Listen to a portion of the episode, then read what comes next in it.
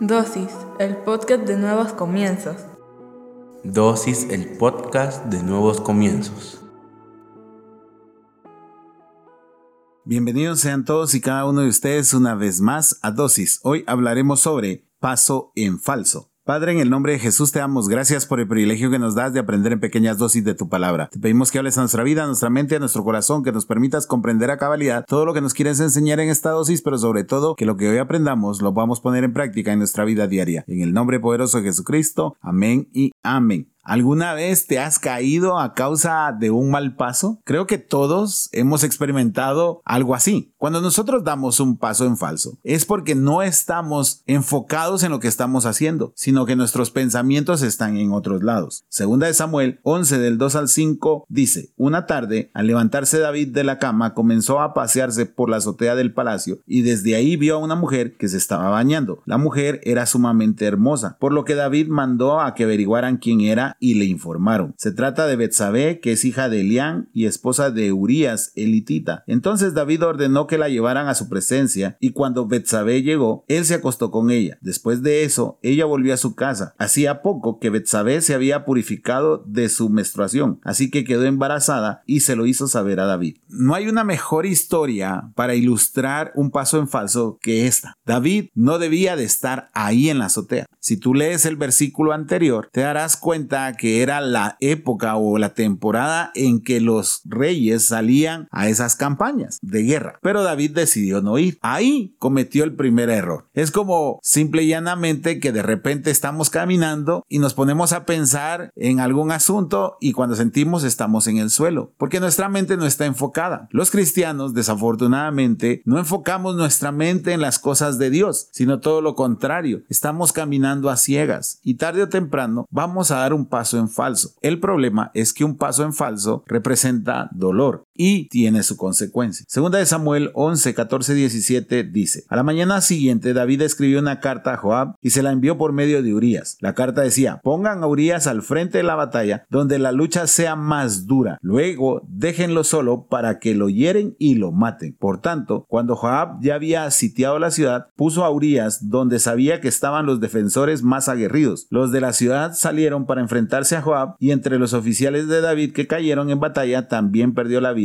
Urias, elitita. Sabes, David cometió un error y trató de solucionarlo trayendo a Urias de nuevo a su casa. Pero Urias, siendo fiel a su llamado, no se quiso ir a su casa, sino que se quedó donde se quedaba a dormir la tropa. Y David viendo eso, se dio cuenta que no podía solucionar el error. Se dio cuenta que tenía que hacer algo más grave para tapar ese paso en falso. Entonces decidió mandar una carta para que pusieran a Urias en donde era más fuerte la guerra, donde estaban los enfrentamientos más recios, con la seguridad y la certeza de que Urias iba a morir y así poder ocultar su falta. A veces los cristianos pensamos que cuando cometemos el error de dar un paso en falso, nadie lo va a notar porque lo podemos ocultar, pero sí se nota. Y sabes, no es tan importante que se dé cuenta la gente. El que se dio cuenta desde el inicio fue Dios. Y nosotros no entendemos eso. Todo lo contrario, hacemos todo lo posible por ocultar ese paso en falso. Y no nos damos cuenta de que solo estamos cometiendo más errores. Y es lo que le estaba pasando a David. David cometió el error de meterse en una mujer que tenía esposo. Y ese error provocó que ella quedara embarazada. Pero no feliz con eso, para tapar ese paso en falso, decidió matar al esposo de esa mujer para ocultar el error. ¿Y qué sucedió? Solo agravó el problema. Y así somos los cristianos, desafortunadamente. Y no comprendemos que cada paso en falso tiene una consecuencia. Cada vez que tú diste un paso en falso, te caíste, te doblaste el pie, te embarraste de algo, te enlodaste, te mojaste. O sea, tuvo la consecuencia. Hay una consecuencia en los pasos en falso. La solución es realmente enfocarse en dónde está caminando uno y dejar de enfocarse en otras cosas. Muchas veces el cristiano se enfoca en lo que está haciendo el otro hermano de la iglesia que en lo que uno está haciendo. Tratamos de juzgar a los demás en lugar de ver hacia dónde va, estamos caminando nosotros. Y ese es un error, porque tarde o temprano vamos a dar un paso en falso. Y lo que debemos de hacer en el momento de equivocarnos es reconocer nuestra culpa, no tratar de ocultarlo, porque observa, segunda de Samuel 11 del 26 26 al 27 dice, cuando Betsabé se enteró de que Urias, su esposo, había muerto, hizo duelo por él. Después del luto, David mandó a que se la llevaran al palacio y la tomó por esposa. Con el tiempo, ella le dio un hijo. Sin embargo, lo que David había hecho desagradó al Señor. David pudo ocultar el error a los ojos de todos, pero sin embargo, lo que David había hecho no fue agradable a los ojos de Dios. David cometió el error de querer tapar ese paso en falso delante de la sociedad y no delante de Dios. Para tapar un error delante de Dios es arrepentirse y pedir perdón. Todos estamos expuestos a un paso en falso, pero cómo nos recuperemos de ese paso en falso es el secreto, es la clave de una buena relación con Dios, aceptándolo, pidiendo perdón y retomando el camino o negándolo y haciendo más grande cada vez el problema, como lo hizo David. Si tú sigues leyendo el siguiente capítulo, te vas a dar cuenta que el Señor manda al profeta Natán a reprender a David, como diciéndole, te vi. Y sabes, hubo una consecuencia. El Señor perdonó a David, por supuesto. Tú te vas a levantar de nuevo, pero el dolor, el golpe no te lo vas a quitar.